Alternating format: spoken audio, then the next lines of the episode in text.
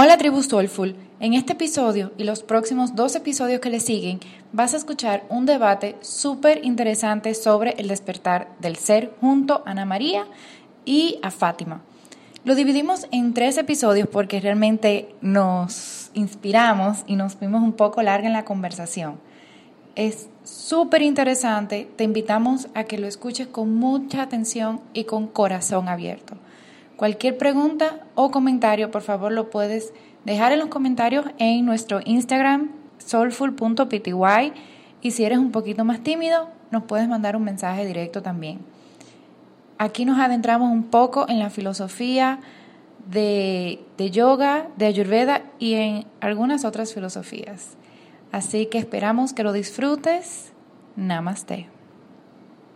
Hola, bienvenidos a Soulful Vibes, un podcast donde hablamos de las distintas formas de tener un alma llena de vida y bienestar. Mi nombre es Selma. Y yo soy Mónica. Y hoy tenemos un episodio sumamente pita, caliente, controversial, pero siempre eh, de apertura y de mucho conocimiento. Y hoy que quisimos invitar a dos amigas, compañeras, conocidas, eh, soul sisters, por decirlo así. Eh, Ana María es una de ellas. Ana María, bueno, yo la conozco de mi profesorado de, de, de yoga. De yoga, perdón, me fui por ahí. Eh, Ana María comenzó su búsqueda interior hace 15 años como psicóloga clínica transpersonal en Chile. En paralelo realizó estudios sobre, sobre psicoterapia, antroposofía y filosofía teosófica, donde profundizó en la filosofía budista e hinduista. Posteriormente se certificó como instructora de Vini Yoga, Hatha Yoga tradicional y Nada Yoga en Panamá. Viaja a la India a realizar prácticas de Durpat, la música más antigua y pura de la India, y música clásica hinduista con maestros como Narayan. Con el fin de comprender cuál es el efecto de la música y las vibraciones en la conciencia. Hoy en día continúa profundizando con la especialización de yoga y ayurveda y preparando estudiantes del Teacher Training en Kula Yoga, enfocando en la filosofía védica y el yoga del sonido o nada yoga. También tenemos a Fátima, que es otra que hemos conocido en el mundo del yoga aquí en Panamá. Fátima Vergara, médico veterinario de profesión, nos cuenta que un día manejando sintió como si un velo se le hubieran quitado de los ojos. Viendo el tráfico y a las personas en los diferentes vehículos, nota la cara de cansancio y estrés en todo el mundo. Y solo pensó que no puede ser que hemos venido a estar en el tráfico, que hemos venido a una vida automática. Entonces, a partir de ahí comenzó a tomar talleres y a trabajar en la energía eso fue hace unos cinco años y hoy está en un grupo de mujeres, hace coaching, programación neurolingüística, está certificada como Moon Mother y siempre está estudiando metafísica. También es maestra de Reiki y Magnified Healing. Entonces, le damos la bienvenida a nuestras dos invitadas del día de hoy. Gracias chicas, un placer eh, acompañarlas en este entretenísimo programa de salud. Gracias Mónica, gracias Selma, gracias Ana María por su presencia. Esto, estoy honrada de participar en este momento junto con ustedes. Perfecto, chicas. Bueno, para hacerles la historia muy larga, corta, esa es mi introducción a todos los podcasts. Y se pueden reír tranquilas, todo está bien.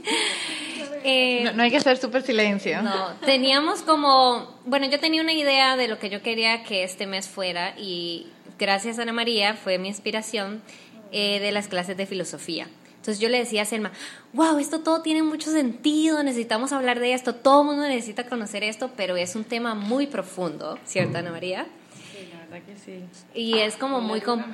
Sí, es muy complejo y es como es algo tan distinto a lo que existe hoy en, en Occidente, eh, decidimos que no podíamos solo hablar nosotras. Entonces como estas mujeres son, como ya escucharon, súper poderosas y tienen súper conocimientos, decidimos sentarnos juntas en Nación Sushi a figure it out, de qué, cómo íbamos a ¿Cómo, ¿Cómo íbamos a empezar a hablar de eso eh, a todo el mundo? Porque hay muchas personas que, que nunca han escuchado de otra filosofía fuera de... Eh, en la, en la filosofía que viven en ese momento, cual sea.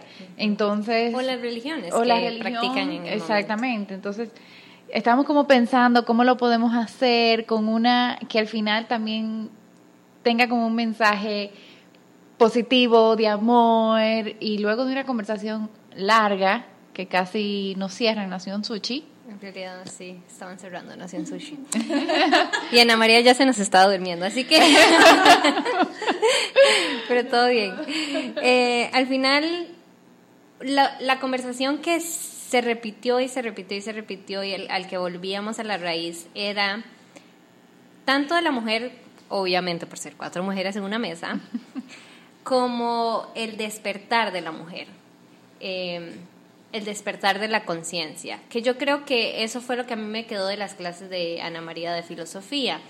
Y al uno comprender de dónde viene, por decirlo de una manera, yo creo que uno tiene como un norte un poco más fácil de seguir o se ubica un poquito más. Entonces, bueno, Bueno, lo primero, o sea, algo que estábamos hablando y que Mónica y yo también nos percatamos fue que en algunas consultas, algunas personas que hemos conocido acá en Panamá, extranjero, panameño, nos hemos dado cuenta que hay como un sentido de, de soledad muy grande.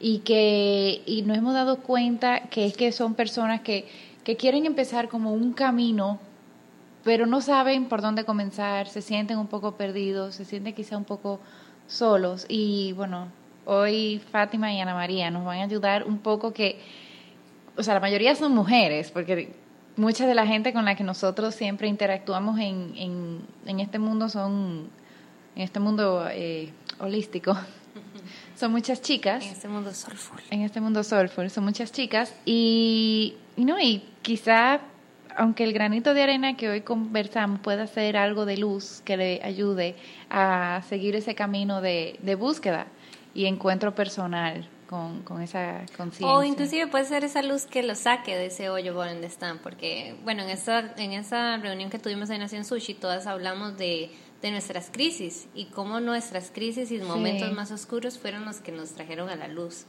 Entonces, para todas aquellas que están escuchando, que no que no sé por qué a mí me pasan estas cosas, solo a mí, y el, síndrome que más o menos estábamos hablando con Paola de, en el podcast de autosabotaje de victimización, hay que Sí. verlo como todas esas cosas malas que nos pasan tienen una razón de ser. Eh, entonces, creo que por aquí las chicas, aquí mi amiga Fátima, que es la única panameña, nuestra primera panameña, ¿no? Ah, no, Eh, eh, Rivka. Rivka, sí, fue nuestra primera Sí. panameña, pero ella vive en... Sí, pero fue nuestra primera panameña. Sí. Eh, ella nos estaba hablando como todo el tema de... No, no, no vamos a profundizar en este tema, pero como de todo el movimiento migratorio en Panamá y cómo ha sido como aceptado, porque yo siento que esa soledad que muchas mujeres sienten a nivel de extranjeros es por el hecho que aquí no nadie tiene familia, o sea, estamos Sí. solos. Eh, bueno, sí, Mónica, la verdad es que es un tema bastante complejo, extenso de tratar, como tú misma dices, porque resulta que el hecho de tener un círculo, una familia, te estabiliza, te sostiene, te contiene, eh, en la mayoría de las veces en los momentos de crisis.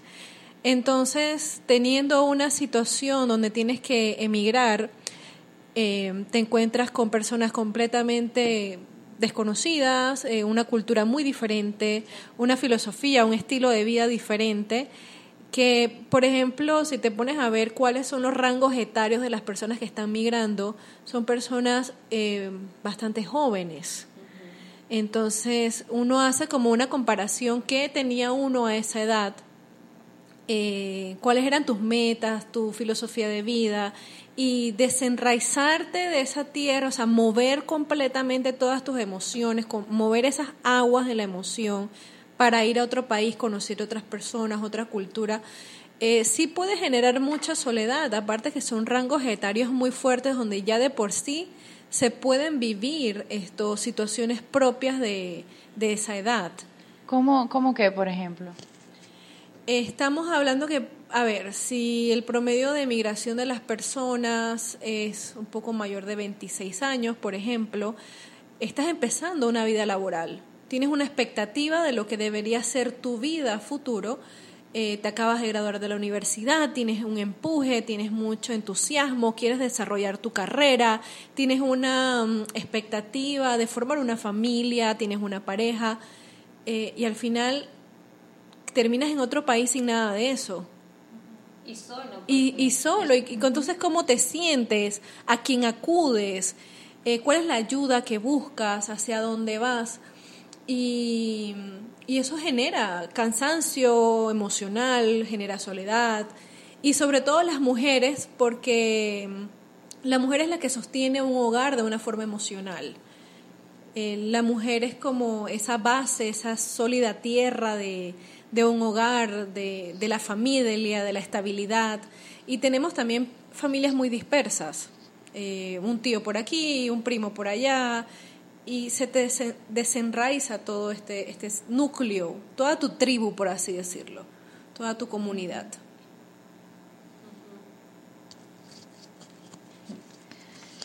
Y bueno, aquel día en Nación Sushi tú también eh, nos estuviste comentando de que justo como más o menos a esa edad es que a las mujeres, eh, como a los treinta y tanto, es que viene como ese, como esa crisis eh, que quizás muchas mujeres estamos pasando, bueno, o están pasando, o han pasado, o están ahí, que, que no saben que están ahí, entonces se ven como en este hoyo negro que no saben cómo salir.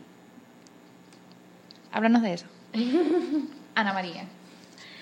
A ver, es larga la historia, ¿verdad? Resumirlo corto, ¿cómo era? Lo largo corto. Eh, bueno, yo llegué a Panamá posterior a la crisis, como a los 30 y... Oye, ni recuerdo. ¿Puedes decir de dónde eres? Yo soy chilena. Llegué... que son los, los primeros somos los mejores. dice. Cachay. Cachay. Bueno, eh, porque uno, uno puede hablar mucho de teoría, pero creo que es importante siempre enfocarse como en la experiencia. Sí. Porque cuando uno se acerca a algo porque lo vive y se identifica con eso. La verdad que yo llevo siete años acá y llegué como a los 34 años. Fue justo posterior a la crisis. ¿Por qué descubrí la crisis? Porque me pasó a mí. Claro. Y como yo estudié psicología transpersonal y después me metí a la antroposofía, que es una hija de la filosofía del yoga, del Vedanta. ¿Puedes explicar como poquitito, así bien cortito si puedes, qué es antropo, o sea, qué estudia? Mira, antroposofía y teosofía es por decir casi lo mismo, aunque algún teósofo quizás me puede regañar si lo escucha. Pero quien crea la antropos antroposofía es antropo de hombre, sofía de sabiduría. Teosofía eh, sería la sabiduría de Dios. La teosofía nace del, del, del Vedanta, de los Upanishads, como de la síntesis del, del yoga. La crea eh, Elena Blavatsky y Rudolf Steiner, que era un teósofo, se disocia de la sociedad teosófica y él crea la antroposofía, pero finalmente es la misma filosofía hecho práctica. En Chile eso se puede estudiar como parte de la psicoterapia, como parte de la educación, están los colegios Waldorf, está la, eh, la arquitectura antroposófica, está la agricultura antroposófica. eh, y bueno, lo- yo lo que, lo que aprendí fue desde la psicología. Y ellos hablan de un ciclo vital en septenio y en donde cada siete años se van desarrollando ciertos aspectos del ser, desde lo físico, lo, lo vital, lo emocional, y así cada siete años van generándose cambios en las personas, en donde a los 33 años, como eh, es la, es- ellos dicen es la, el ciclo anímico del ser, y es cuando el ego está más fuerte en la persona. Entonces, piensa como que fuera la línea de tiempo y viene la conciencia encarnando y bajando, bajando, bajando. El punto más abajo es a los 33 años. Entonces, el, el hombre está desconectado completamente. Ahí es donde donde más desconexión hay es a los treinta y tantos. Exacto. O sea, donde pueden venir esas crisis de yo no sé en lo que yo creo, yo no creo en nadie, yo soy ateo. Yo no sé para dónde voy. Te empiezas a preguntar quién eres tú y estás en la disociación de que estás en la edad más productiva, tienes que hacer lo que te propusiste hacer eh, desde tu interior o la programación que te hicieron, tu familia, el sistema, Claro. y viene una crisis en donde tú te empiezas a cuestionar quién eres realmente. Claro. ¿Y qué te, y qué te hace feliz? Si no estás haciendo lo que te, te hace feliz, es decir, eh, no podemos hablar de alma, lo que tu ser interno, tu ser real, digamos, no tu personalidad, decidió hacer o se propuso hacer o es lo que le, lo que le genera plenitud, Ajá. la persona probablemente tenga una vida tranquila y no se cuestione nada. Aunque hay personas que tampoco se cuestionan nada, pero eh, depende del nivel de conciencia. Claro.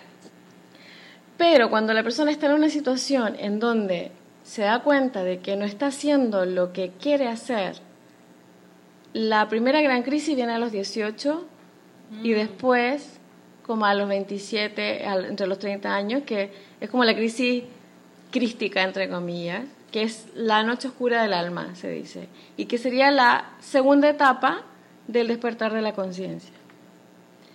Y eso tiene ciertas características. O sea, la persona se empieza a cuestionar, primero empieza a buscar, eh, se empieza a cuestionar qué es lo que le está pasando, se siente muy solo, está haciendo algo, pero ese algo no lo hace feliz. Puede ser un trabajo, puede ser la pareja, puede ser, qué sé yo, eh, una profesión, eh, puede estar viviendo en un país donde no quiere estar, eh, etcétera. Entonces, eh, bueno, el, el tema de la noche oscura del alma surge de San Juan de la Cruz y él habla como de ciertos síntomas. Sa- San Juan de, San Juan de la Cruz es un místico de, del siglo XV más o menos, que él empieza a definir como estos procesos que van y te llevan hacia el despertar de la conciencia. Y hay otro libro que se llama El héroe de los mil rostros de Joseph Campbell, que habla también de estos procesos, es como el camino del héroe, el hombre que va en su camino y que va cruzando muchas etapas en donde se va encontrando con su ser real. Un paréntesis. Así como le pasó a Jon Snow en Game of Thrones, que empezó en el norte, en el Wall, pasaron las ocho temporadas y terminó en el mismo sitio al final. Sí. Bueno, como el alquimista también, No si nos vi. vamos un poquito más. No vi Game of Thrones, pero ¿sabes qué? El Señor de los Anillos. También pasa eso. Eh, toda Claro, la película es el viaje del héroe y que te relata todos estos procesos. que, que vuelve Y el, y, el, y el, el momento más culmine o más duro es cuando tienes que matar la personalidad y el ego. Y es ahí cuando caes profundo y cuando viene la crisis grande. O sea, una, una pregunta, o sea, esas personas que nosotros hemos conocido que están en ese momento, que uno lo ve un poco, eh, que se puede manifestar de repente, que toman todas las clases, que entran en todas las certificaciones, que hacen todos los talleres, aunque no tengan que ver una cosa con la otra. ¿En qué proceso están? O sea, En la búsqueda. En la búsqueda, pero eso viene después de caer. llamado. Es el primero, o sea, todavía le quedaría un, Primero viene, paso más. Primero viene como una especie de llamado. Primero viene un- una especie de llamado. Es como el llamado de quiero hacer algo. Como le pasó a Fátima, que estaba conduciendo y dijo, este mundo no es lo que yo quiero, esto es superficial, para en el mundo que me quiero bajar. no quiero... Sí, bueno, básicamente fue así. eh, recuerdo, recuerdo vívidamente que iba manejando y le contaba a Mónica, por ejemplo, que fue como, como si alguien me dijera, hey, ¿sabes qué? Es el momento. Y literalmente comencé a mirar de forma diferente a las personas que estaban a mi alrededor. Era como si un mundo nuevo despertara ante mis ojos esa mañana. Literalmente veía todo de una forma diferente. Y yo decía, en ese momento, Dios, tú no me creaste para venir a pagar cuentas. Y mi expresión mental realmente fue, esto es ridículo. O sea, no puede ser posible que esté manejando simplemente para ir a torturarme la existencia. Esto no está bien. Y en ese punto de mi vida, cuando yo empiezo a decir esto no está bien, paralelamente a eso comienzo a pedir que se abran caminos para iniciar esa búsqueda. Y definitivamente eso me llevó a una multiplicidad de talleres que, que comentaron al principio del podcast, que es lo que Ana María comenta del despertar, de la búsqueda, de, de estar como sintonizándonos para ver hacia dónde nuestra alma desea realmente ir. ¿Qué es lo que le hace plena? La verdad es que yo no creo que el camino sea así como tan, tan, tan dibujado como el libro. O como está en las películas. Que de hecho, a que le guste El Señor de los Anillos puede verlo en la historia de Aragorn. Mm. Cuando lo llaman a buscarse el trono y el primero se esconde. O sea, en la primera etapa te llama como que la espiritualidad que no es más que autoconocerse. Y él dice, no, porque me da vergüenza que mis ancestros lo hicieron mal, yo no merezco ir a buscar el trono. Claro. El trono, la espada, la torre, todo eso simboliza eh, el self, el yo superior, el espíritu superior. Como anda y encuéntrate contigo mismo. Y después el que le toca ir a luchar y caer en la crisis y matar a los demonios. ¿Y qué son los demonios? Los, los aspectos oscuros de uno mismo. Entonces, cuando a las personas les toca tan duro, porque no yo no sé si en el caso de Fátima fue así tan fuerte. En mi caso fue muy fuerte. Sí. en donde yo caí en una profunda depresión porque lo que estaba viviendo en el momento no era lo que yo quería para mí. Yo dije, ¿qué hago acá? Me convertí en la persona que, que la sociedad esperaba de mí. A pesar de que sí estaba estudiando lo que yo quería estudiar, eh, relativamente hacía lo que yo quería hacer, pero vivía lejos de mi esposo, eh, vivir lejos de él me generaba mucha depresión, no sabía si quería estar y él me decía, pero bueno, ahí tienes dinero, sé feliz con eso. Él llegaba una sola vez al mes a la casa y yo dije, yo no quiero estar así. Eh, y como él no entendía, ahí me empezó la depresión. Mm. Y me empecé a desgastar, a desgastar. Y bueno, justo a los 33 años, en que llegué a pensar en separarme, dije, yo no quiero esto para mí. Y él no quería despertar, entonces dije, ¿qué hago acá? yo creo que muchas mujeres pasan por situaciones parecidas y tanto Selma como yo, bueno, yo creo que ya han escuchado varias de nuestras historias críticas en todos los podcasts. Sobre todo si uno es pita, es como intenso. Y, y, uno se, en serio, como que lo vive como que... Es y después cuando, ya al final, cuando después de, de que pasa la crisis y uno ve un poquito la luz al final del camino y se encuentra un poquito con su ser, eh, yo creo que uno dice, gracias situación, gracias crisis, porque si no todavía estaría en automático En el automático dormido y sin ni siquiera cuestionarte nada. Exacto. El tema es qué hace uno con esa crisis. ¿Me hundo más en el hoyo? ¿Me vuelvo más una víctima? ¿O busco una solución? Yo soy bien optimista. En mi caso era un caos. O sea, yo me sentía en un momento súper oscuro de soledad eh, la gente no te entiende lo que te está pasando. Eh, no quieres estar, no quieres despertar. Puedes estar en profunda depresión, te puede dar crisis de pánico. Eh, puedes querer adormecer las emociones con alcohol, con drogas, con lo que sea. Ahí es donde la persona puede caer en alguna adicción o en tomar pastillas para doparse las emociones como esas pastillas son las antidepresivas. E, ellas tapan. Sí, claro, de, todas las drogas, ya sean alópatas o, legales. o ilegales, todas te adormecen la emoción.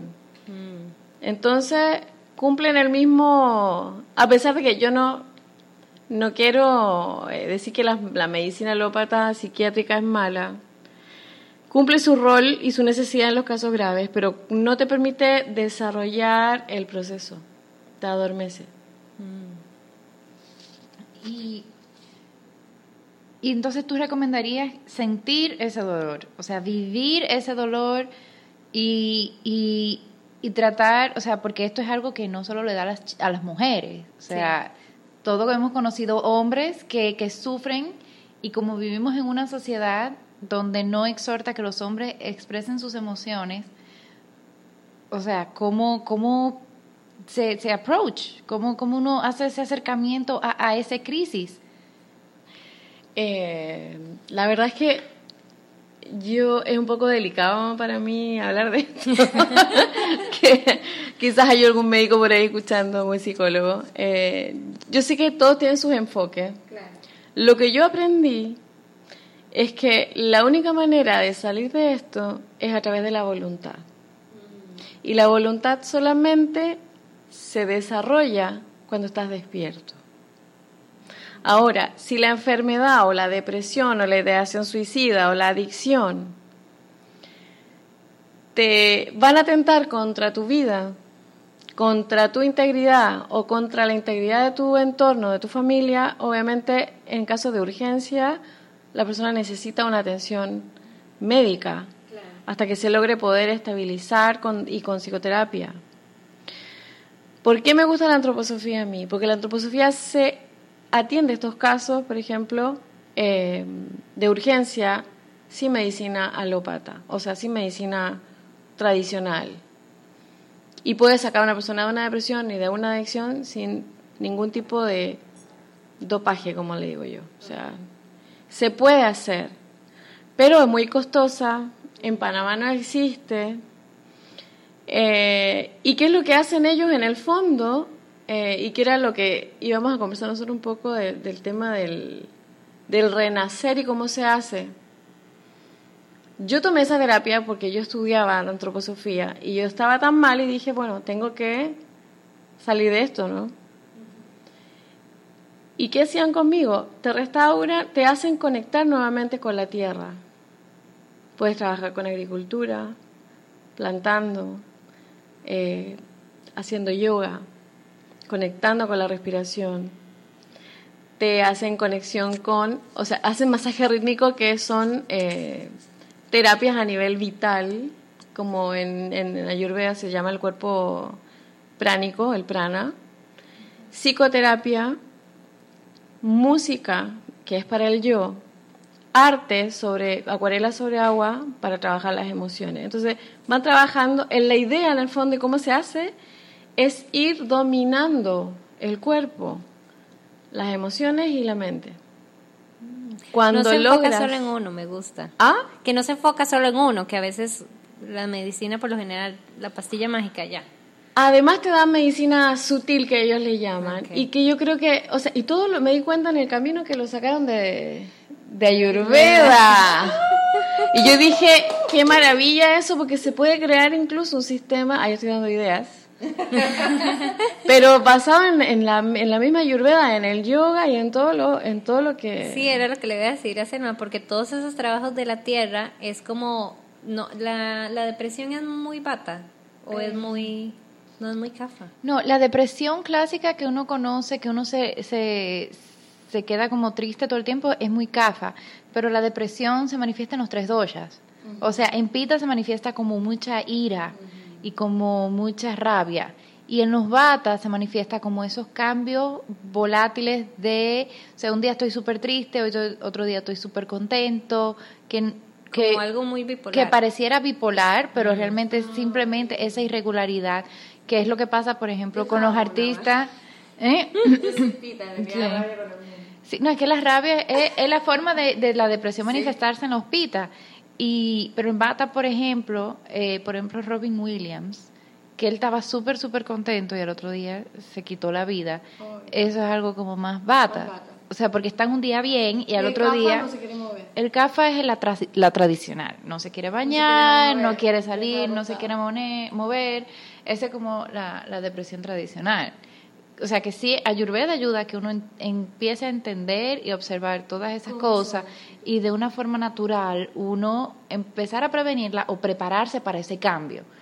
O sea, por ejemplo, ah, viene la menopausia, tú tomas, o sea, viene resequedad, es la época bata de la vida, toma las medidas para apaciguar esos cambios que van a venir, porque van a venir sí o sí, y a todo el mundo se le manifiestan diferentes. Entonces, me, emociono cada vez que la medicina occidental se pone al día con Ayurveda. Porque, no, porque eso- ella, está- ella estaba hablando del antroposo. eh, sí, de- pero la antroposofía es de parte de psicología. Es la versión, la antroposofía podríamos decir que es la forma occidental de la ayurveda y de la filosofía del Ah, yoga. ok.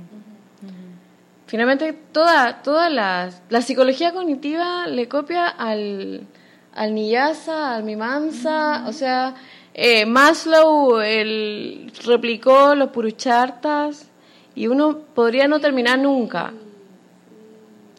Entonces, bueno, pero como para, para terminar la idea del, del cómo salir y cómo es esto, eh, um, Estabas hablando, estabas hablando de, de- del tratamiento, entonces, de las acuarelas. Ah, sí, sí, sí. Bueno, y, y en el fondo, eh, todo esto te permite autoconocerte. ¿Y a qué, a qué vamos? O sea, ¿a qué vamos más bien con la conversación? Porque la crisis viene del desconocimiento. Vives un momento oscuro. La oscuridad es ignorancia. Ignorancia de quién soy. Eh, uno puede ver el entorno oscuro porque es como es como mm, una situación en donde tú estás lidiando con una oscuridad que está alrededor tuyo, pero que al mismo tiempo eh, es parte de tu propia oscuridad, no sé si me explico, de tu personalidad. Y es, y es como que todo eso empieza a brotar hacia afuera y brota y brota y todo está negro y la gente no te entiende y la gente se te puede ir encima tuyo, en contra tuyo, porque ya no estás siendo el que eras antes, no estás haciendo lo que los demás esperan que hagas. Los puedes mandar a freír, como se dice en Chile, monos al África, a todo el mundo. ¿Qué es lo que hice yo? Le mandamos a freír churros. Entonces, ¿qué pasa? Es un momento de mucha soledad, pero desde esa oscuridad eh, es de donde es como cuando ya va Aragorn caminando por la caverna, por la, por la cueva de los muertos y empieza a matar a todo el mundo. Cuando Krishna, perdón, y Ar- Arjuna y Krishna del Bhagavad Gita representa a la personalidad y al, y al self, al yo superior. Y cuando, perdón, O cuando Daenerys quema a todo el mundo en King's Landing. y y, hay personas que hay personas que no entienden a veces que dicen, pero cómo en el Bhagavad Gita Krishna le dice a Arjuna, anda y mata a tus primos, mátalos a todos porque tienes que recuperar el trono. Eh, a los que no saben, lo que no saben lo que es el Bhagavad Gita, en realidad creen que es una historia muy complicada, pero es no es tan complicada y es como una historia, como un cuento, como si uno se estuviera leyendo una novela.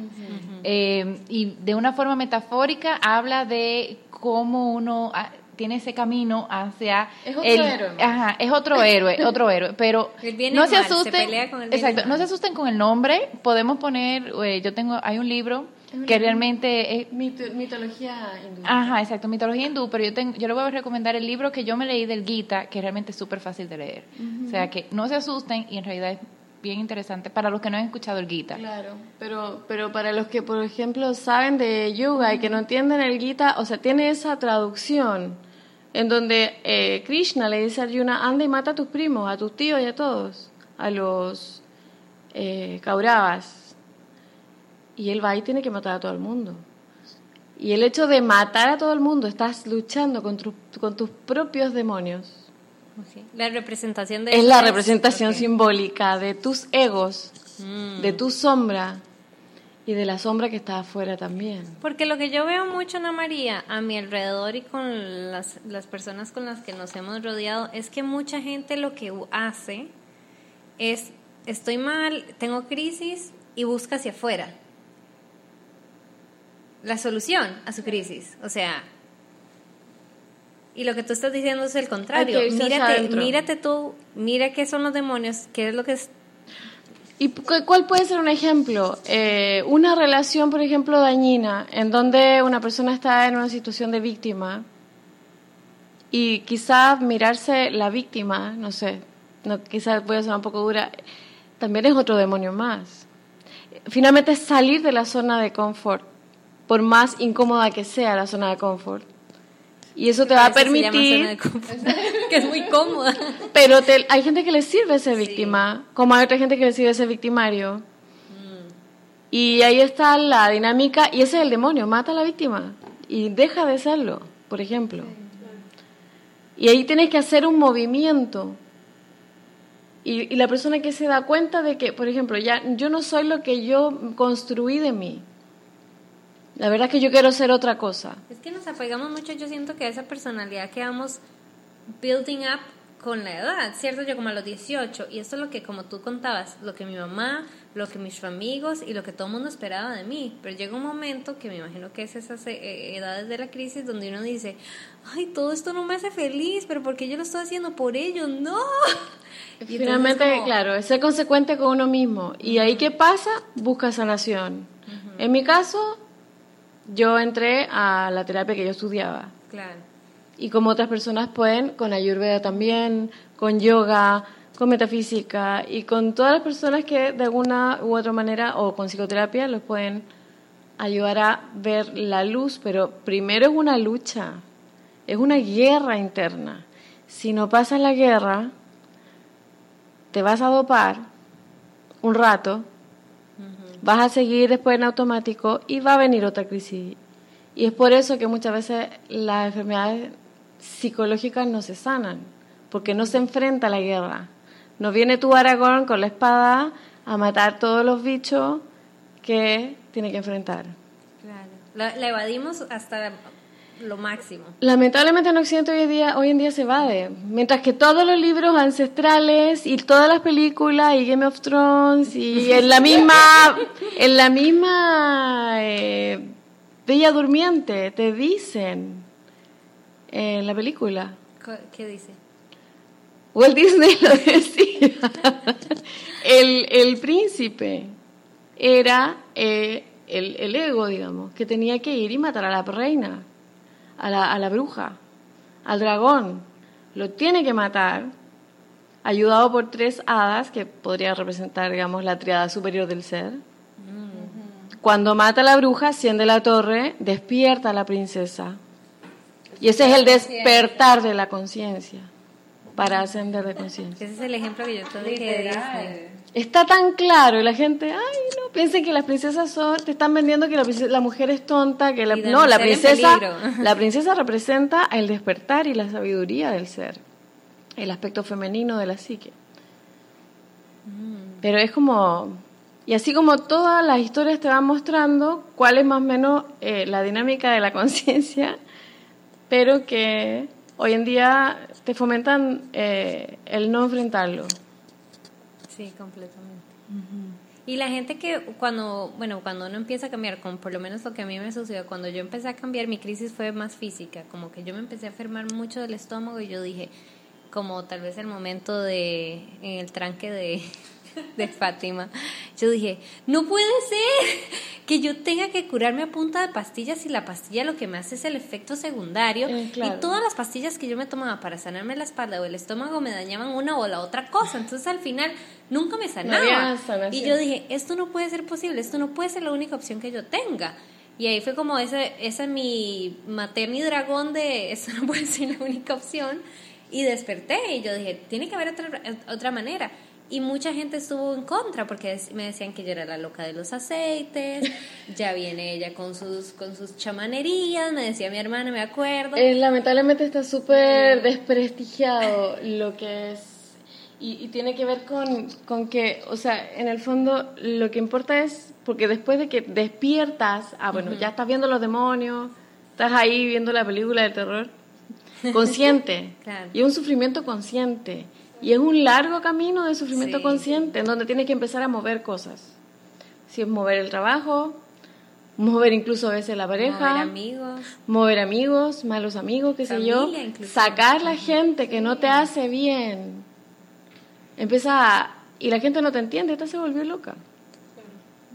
Entonces, Bueno, parte del, del movimiento, no sé si ustedes han visto en las redes sociales todo lo que es el movimiento despertar de la conciencia, que está en muchos países. Eh, yo sigo varios en Instagram, de México, de Chile, de Argentina, Perú, Colombia, de todos los países. Realmente ese es el tema del despertar de la conciencia, que es lo que está viviendo actualmente el mundo en todos sus géneros y en sus etapas de vida.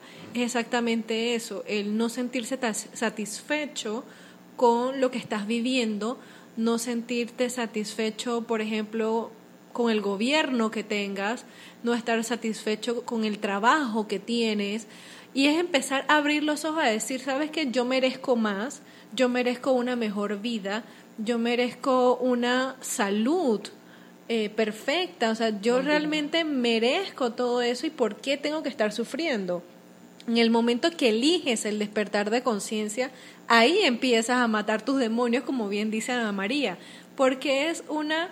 Eh, es como si, si te pusieran todas las cartas sobre la mesa y te dijeran, bueno, todos estos son las cosas frente a las cuales tienes que sanar. ¿Y qué significa esto? Ah, bueno, vamos a tomar un tema y vamos a sanar ese tema. Y vamos a tomar el siguiente tema.